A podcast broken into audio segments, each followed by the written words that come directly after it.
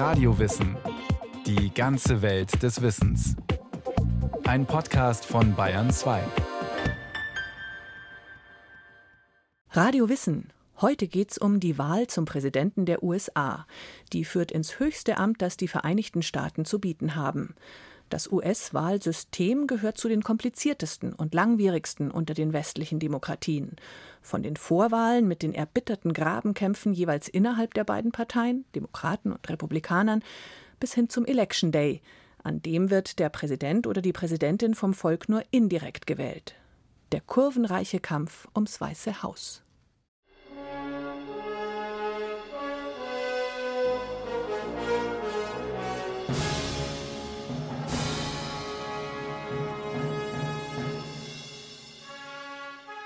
Ronald Reagan musste lachen, als er die Szene im Kino sah, 1985. Damals regierte der US-Präsident in seiner zweiten Amtszeit. 1984 hat er haushoch die Wiederwahl gewonnen, der ehemalige Gouverneur von Kalifornien, der vor seiner politischen Karriere Schauspieler in Hollywood war. 1985 also saß Präsident Reagan im Kino und sah sich zurück in die Zukunft an, die Abenteuer des Highschool-Jungen Marty McFly der per Zeitreise im Jahr 1955 landet und dort auf einen zunächst äußerst skeptischen Wissenschaftler trifft. Der testet ihn mit der Frage: Sag mir, Junge aus der Zukunft, wer ist im Jahr 1985 Präsident der Vereinigten Staaten? Na, Ronald Reagan, so Martys Antwort. Ronald Reagan? Der Schauspieler? Die Antwort muss 1955 absurd erscheinen, als mit Dwight D. Eisenhower ein hochdekorierter und im ganzen Land geschätzter Kriegsheld im Weißen Haus sitzt. Ronald Reagan? Und wer ist dann Vizepräsident? Jerry Lewis? Reagan selbst soll den Filmdialog immer wieder gerne zitiert haben. Denn in den 1980er Jahren sorgte dieser Gag für ein Schmunzeln. Ein ehemaliger Schauspieler als US-Präsident? Normalität. We will make America safe again. And yes, together, we will make America great again.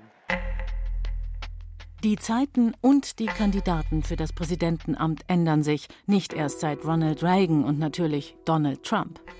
Ein Blick in die US-Geschichte zeigt, es gab schon früher ungewöhnliche Wahlgewinner wenn man sich die Liste der amerikanischen Präsidenten ansieht, da sind ja schon diverse absurde Gestalten dabei. Wenn man an die sogenannten bärtigen Präsidenten der 1880er Jahre denkt, deren größtes Ziel es war, nichts zu tun. Also tatsächlich, die wortwörtlich als Wahlkampfparole ausgegeben haben, ich tue nichts. Und je weniger ich tue, umso besser für die Wirtschaft. Der Amerikanist Professor Michael Hochgeschwender von der Ludwig-Maximilians-Universität in München ist Spezialist für die Geschichte der US-Präsidenten, die in den vergangenen knapp zweieinhalb Jahrhunderten gespickt war mit außergewöhnlichen Individuen. Schurken, Lichtgestalten, ehemaligen Gouverneuren oder Senatoren, Kriegshelden. Und eben mit einem Immobilienmogul, der nie zuvor ein öffentliches Amt innehatte. I'm a very stable genius. Vom selbsternannten sehr stabilen Genie Donald Trump bis hin zum allerersten Präsidenten George Washington, der sagte, es ist ein Grundsatz, dass Ehrenhaftigkeit immer die beste Politik ist, und zwar ebenso bei öffentlichen wie bei privaten Angelegenheiten. Unterschiedlichste Typen an Führungskräften haben dieses höchste Amt im politischen System der Vereinigten Staaten von Amerika ausgefüllt. Allen ist aber gemeinsam, dass sie auf dem Weg in den Amtssitz des Präsidenten, das Weiße Haus in Washington, D.C., ein komplexes und gerade für europäische Betrachter enorm langwieriges Wahlsystem durchlaufen haben. Das hängt natürlich auch damit zusammen, dass das Wahlsystem im Wesentlichen lokal und auf Einzelstaatenebene funktioniert. Das heißt schon, die Wahlzettel sind überall unterschiedlich, die Wahlmodi sind überall unterschiedlich. Das hat sich in der Tradition der USA so herausgebildet. Es gibt nur ganz wenige Bestimmungen, die national einheitlich sind. Und das führt eben dazu, dass es sehr, sehr schwer ist, dieses System herumzusteuern. Ein System, auf das sich die Vereinigten Staaten in ihren Gründungsjahren erst einmal einigen mussten. Dazu kam die Frage, welches Staatsoberhaupt wollen wir? Im Unabhängigkeitskrieg gegen Großbritannien lautete die Hauptforderung auf keinen Fall einen machtvollen Regenten, der ein US-Klon des britischen Königs wäre. Letztlich schufen die Verfassungsväter aber mit dem Amt einen Präsidenten, der weitaus einflussreicher ist, als es der britische König jemals war. Eine Ironie der Revolutionsgeschichte. Der US-Präsident vereint die Funktion eines Regierungschefs und eines Staatschefs. Er bestimmt damit die Richtung der Politik und repräsentiert zugleich die Nation im Inland und im Ausland. Allerdings ist er bei weitem nicht so mächtig wie etwa der britische Premierminister, der mit einer Mehrheit im Parlament sehr viel mehr gestalten kann. Denn die politische Macht des Präsidenten wird im Zaum gehalten durch die Checks and Balances, dem System der wechselseitigen Kontrolle und Gewaltenverschränkung zwischen Exekutive, Legislative und Judikative. Zudem wird die Dauer der Amtszeit auf zweimal vier Jahre beschränkt, um zu verhindern, dass der Staatenlenker im Laufe eines allzu langen Regierens zu mächtig wird. Also man darf ja nicht vergessen, die amerikanische Republik war in ihrer Gründungszeit keine Demokratie, sondern eine Oligarchie. Sie wurde beherrscht von den Eliten, für die Freiheit, Eigentum, Tugend, also liberale und republikanische Ideologie im Grunde eins waren. Wer Eigentum hatte, war damit ein freier Mann, und es ging um Männer, und wer ein freier Mann war, war tugendhaft und diente dem Ganzen, dem Common Good. Und das ist etwas, was dazu führte, dass man in die Verfassung verschiedene Sperrmechanismen einbaute, damit niemand kommt, der Special Interests verfolgt. Special Interests waren immer die Interessen der Armen. Man wollte möglichst verhindern, dass jemand, der nicht der Elite angehört, Präsident wird. Und aus dieser Vermögenselite speist sich in der Tat die Riege der Präsidenten, die fast wie eine Familiensaga anmutet.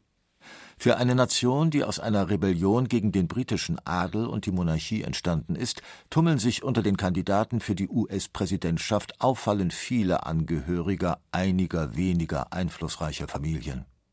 John Adams und sein Sohn John Quincy Adams, George Herbert Walker Bush und George W. Bush, William Henry Harrison und sein Enkel Benjamin Harrison, Bill Clinton und seine Frau, die First Lady, Außenministerin und Präsidentschaftskandidatin Hillary Rodham Clinton und natürlich der weit verzweigte Kennedy-Clan.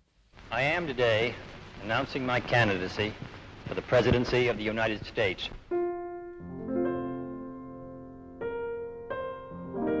Der 2. Januar 1960.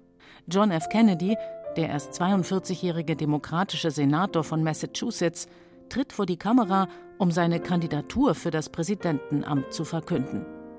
Er steigt damit ein in den Vorwahlkampf, die Phase der Kandidatensondierung innerhalb der Demokratischen und Republikanischen Partei. Unabhängige Kandidaten bewerben sich auch, spielen meist aber eine unbedeutende Rolle. Nur elf Monate vor der eigentlichen Wahl warf Kennedy 1960 seinen Hut in den Ring. Heute undenkbar. Mittlerweile startet der eigentliche Vorwahlkampf viel früher. In der Regel, wenn man Präsident oder Senator werden will, beginnt man zwei Jahre vor der Wahl zu sondieren also erste Gespräche zu führen, auszufühlen. Man schafft sich einen Stab an, die Umfragen machen, die austesten, wie beliebt der Kandidat oder die Kandidatin ist. Das hat einen Vorlauf von zwei Jahren. Dann der Wahlkampf im engeren Sinne beginnt tatsächlich ein Jahr vorher. Das hängt auch mit der Einführung der Primaries zusammen, die es ja am Anfang nicht gegeben hat. Und über diese Vorwahlen ist dann tatsächlich der Beginn des Wahlkampfes nochmal nach vorne geschoben worden. Und danach hat man praktisch ein Jahr lang Dauerwahlkampf. Ein Wahlkampf, in dem die verschiedenen Kandidaten einer Partei auf nationaler Ebene und auch innerhalb eines Bundesstaates gegeneinander antreten. So werden die Flügel und konkurrierenden politischen Strömungen innerhalb der Demokraten und Republikaner offensichtlich. Mit den Primaries, den Vorwahlen, beginnt das Wettrennen. Wer schafft es, möglichst viele Gefolgsleute zu sammeln? Wer wird zudem von den großen Gewerkschaften, von Prominenten von den Meinungsmachern in den Medien unterstützt. Dann kommt es zu den Abstimmungen in den einzelnen Bundesstaaten. Eine Variante der Vorwahl ist der sogenannte Caucus. Mit dem Iowa Caucus beginnt in Wahljahren im Januar die heiße Phase des Vorwahlkampfs. Das hat man in Iowa immer und auch in verschiedenen anderen kleinen Staaten, wo man sich dann in Turnhallen in eine Ecke stellt und dann wird durchgezählt. Und dann stellen sich Leute auf mit einem Schild Joe Biden und dann alle, die für Joe Biden sind, stellen sich hinter das Schild und dann marschiert ein Parteifunktionär durch und zählt. Und dann werden die Ergebnisse an die Zentrale durchgegeben. Das äh, ist eine sehr archaische Veranstaltung. Das ist eigentlich die ursprüngliche Variante dieser volkstümlichen Mitbestimmung innerhalb der Parteien. Eine archaische Variante, in der man die Leute manchmal sogar das ist auch ziemlich archaisch, aber immer noch wirksam, mit Essen in die Ecke lockt. Die Primary ist die etwas modernere Variante, die sich um 1910 in vielen Einzelstaaten durchgesetzt hat. Nach dem Iowa Caucus folgt traditionellerweise die erste Primary in New Hampshire. Manche Kandidaten, die dort genauso wie in Iowa enttäuschend abschneiden, werfen bereits zu diesem frühen Zeitpunkt das Handtuch. Für die verbleibenden Kandidaten der Demokraten und Republikaner geht es die nächsten Monate mit den Caucuses und Primaries weiter.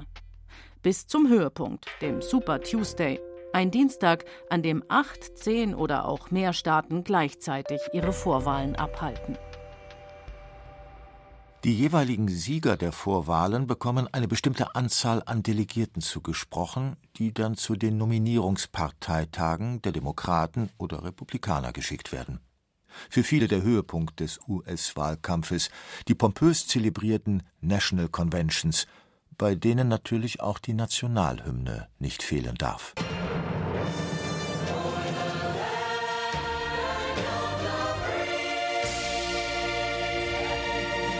Eine mehrtägige, bis ins Detail durchgeplante Selbstdarstellung der Partei und ihre Spitzenkandidaten oder, erstmals 2016 mit Hillary Clinton, ihrer Spitzenkandidatin. Eine ritualisierte Show, die es in der Form schon seit den 1840er Jahren gibt. Wer die meisten Delegiertenstimmen hinter sich vereinen kann und damit die Präsidentschaftsnominierung sichert, steht heutzutage schon lange vor der National Convention fest. Früher war der Ausgang nicht so klar. Einige der berühmtesten US-Präsidenten benötigten mehrere Wahlgänge, um sich durchzusetzen.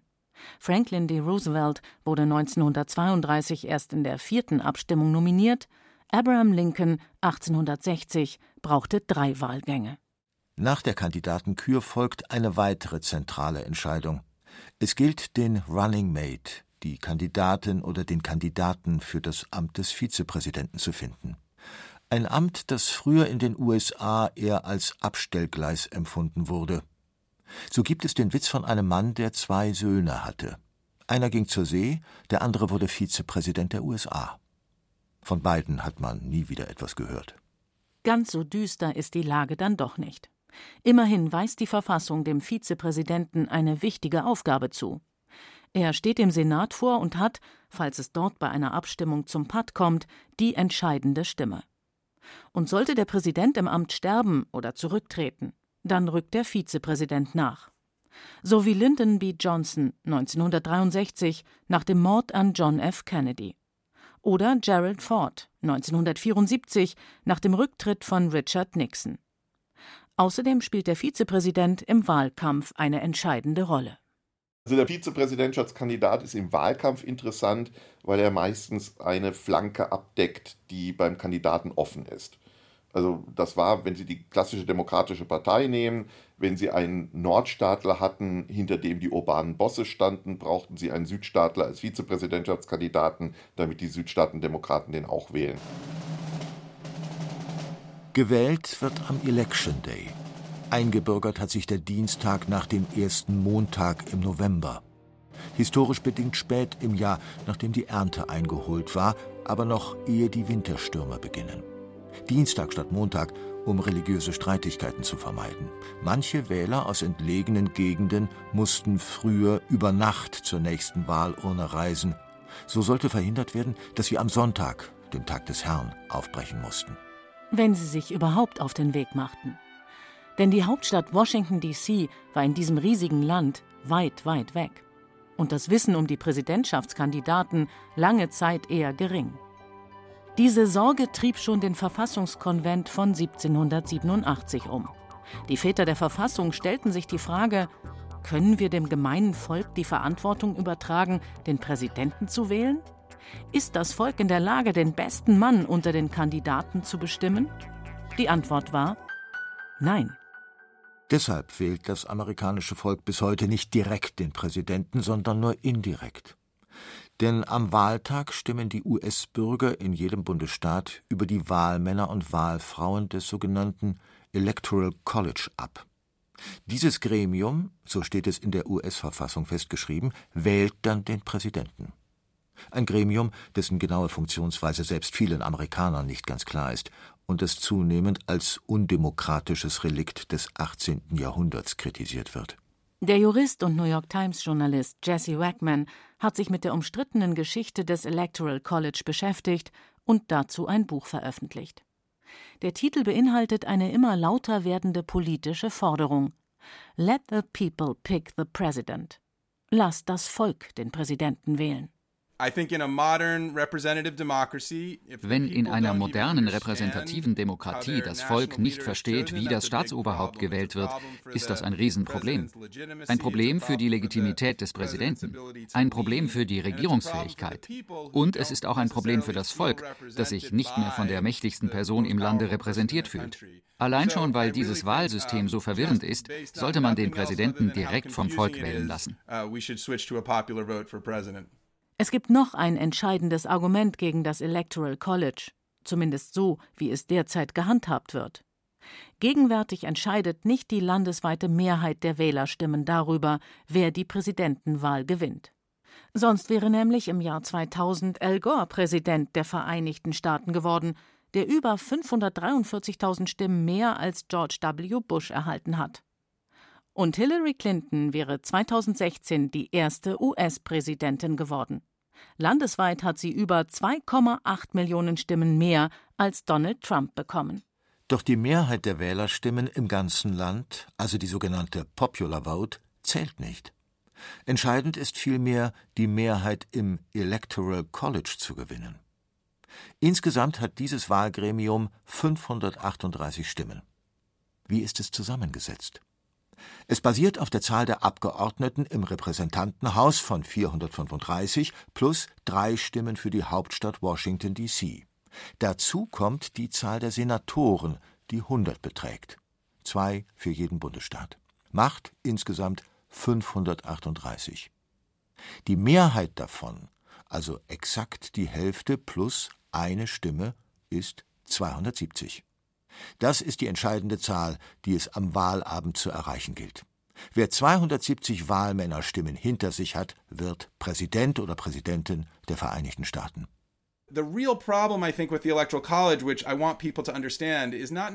Das Hauptproblem des Electoral College ist nicht seine Existenz generell, sondern die Art und Weise, wie es benutzt wird. Nämlich mit der Regel, der Gewinner bekommt alle Stimmen. Fast jeder US-Staat gibt so alle seine Wahlmänner nur dem einen oder dem anderen Kandidaten. Sie werden nicht dem Wahlergebnis entsprechend anteilsmäßig verteilt. Nein, der eine bekommt alles, der andere nichts. Selbst wenn ein Kandidat mit nur einer einzigen Stimme Mehrheit gewinnt, bekommt er alle Wahlmänner zugesprochen. Das verzerrt das landesweite Wahlergebnis in extremer Weise. Die Stimmen für den unterlegenen Kandidaten werden ignoriert, als ob es sie nie gegeben hätte. So kann es passieren, dass ein Kandidat die Mehrheit im Electoral College auf seiner Seite hat, aber nicht die Mehrheit der landesweiten Stimmen. Dieses Mehrheitswahlsystem führt zudem dazu, dass im Wahlkampf einige wenige Staaten unverhältnismäßig viel Gewicht bekommen. Das liegt daran, dass sich der Wahlkampf auf die sogenannten Battleground States konzentriert, bei denen der Wahlausgang unsicher ist. Denn wieso sollte zum Beispiel der republikanische Kandidat Geld für Wahlkampfclips und viele Auftritte in Kalifornien oder New York investieren, Zwei Staaten, die fest in demokratischer Hand sind.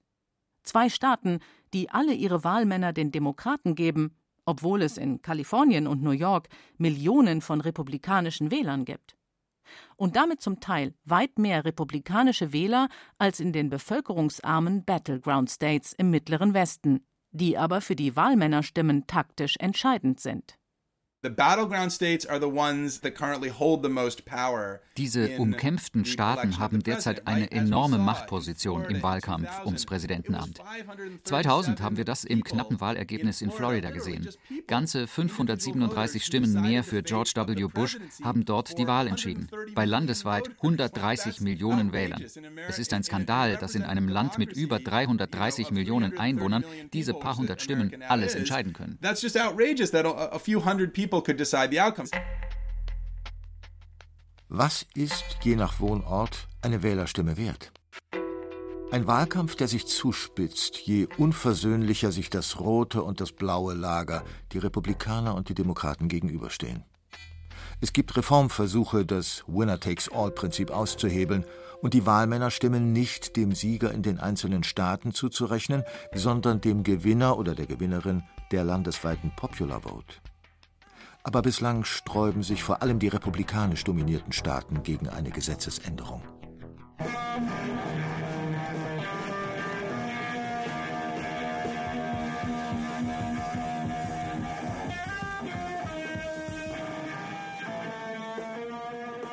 Der Weg ins Weiße Haus. Komplex, langwierig, umstritten. Dazu kommen anfällige Wahlmaschinen, Probleme bei der Registrierung oder Berichte von manch republikanisch dominierten Bezirken, die zu wenig Wahlzettel ausliefern, ausgerechnet an Wahllokale, in denen viele Schwarze vorwiegend demokratisch wählen.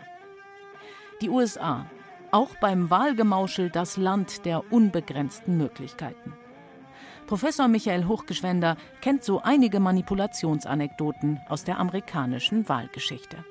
Beide Parteien wissen, wie man Wahlen manipuliert wenn man bedenkt, dass John F. Kennedy gewählt worden ist, weil 2000 Leichen in Chicago für ihn abgestimmt haben. Das war eine offen manipulierte Wahl. Es gibt 1877 eine Wahl, die so offen manipuliert war von beiden Seiten, dass sich dann beide Parteien zusammengesetzt haben und im Grunde ausgekungelt haben, wer Präsident wird. Also insofern, das amerikanische Wahlsystem ist auf subtiler Ebene und auf weniger subtiler Ebene sehr, sehr anfällig für Manipulationen. Ich erinnere mich, 2000 hat Fidel Castro damals etwas zynisch gesagt, er wäre durchaus bereit, Wahlbeobachter in die USA zu entsenden, um den demokratischen Ablauf der Wahlen dort zu garantieren. Das war zwar etwas höhnisch, aber hatte durchaus einen Sitz im Leben in der amerikanischen Verfassungswirklichkeit. Sie hörten die US-Präsidentenwahl Kampf ums Weiße Haus von Florian Kummert. Regie Martin Trauner. Technik Susanne Harasim. Es sprachen Katja Amberger, Andreas Neumann und Christian Schuler. Redaktion Iska Schregelmann und Nicole Ruchlack. Wenn Sie keine Folge mehr verpassen wollen, abonnieren Sie Radio Wissen unter bayern2.de slash podcast und überall, wo es Podcasts gibt.